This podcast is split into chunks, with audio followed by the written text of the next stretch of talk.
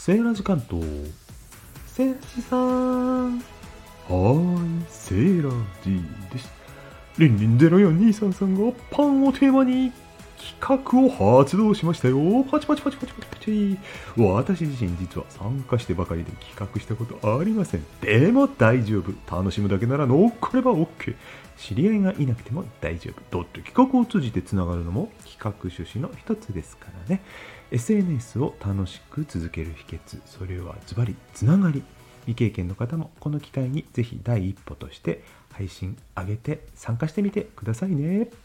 えー、でもなんか難しそういや全然そんなことありませんって何しろパンに関するお話を期間内に収録してアップするだけですからね忘れちゃいけないのは概要欄に指定のハッシュタグを埋め込んでこれだけは忘れないでくださいね。そうしないと見つけられませんからね。より多くの人の耳に届けるために収録時間とえパッと見で見つけやすくするための共通サムネイル、それはあの決めてありますけれども、よくわかんない人はね、質問いただくか、間違っても大した問題じゃないんで、まずはやってみてくださいね。そもそもハッシュタグって何？って方、うん、それは概要欄に説明を加えておきますので、そちらに目を通してご確認ください。多くの方の参加をお待ちしています。パンをキーワードにつながって楽しみましょう。さて、告知と同時に初回ネタ配信ちょこっとさせていただきます。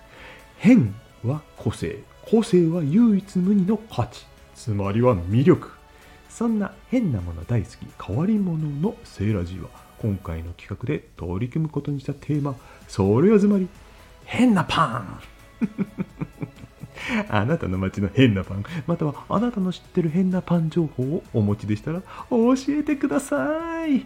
今回は一つちょっとしたパンを紹介します。それはモーモーフランス。ネーミングと包み紙。それだけがユニークなカーシパン。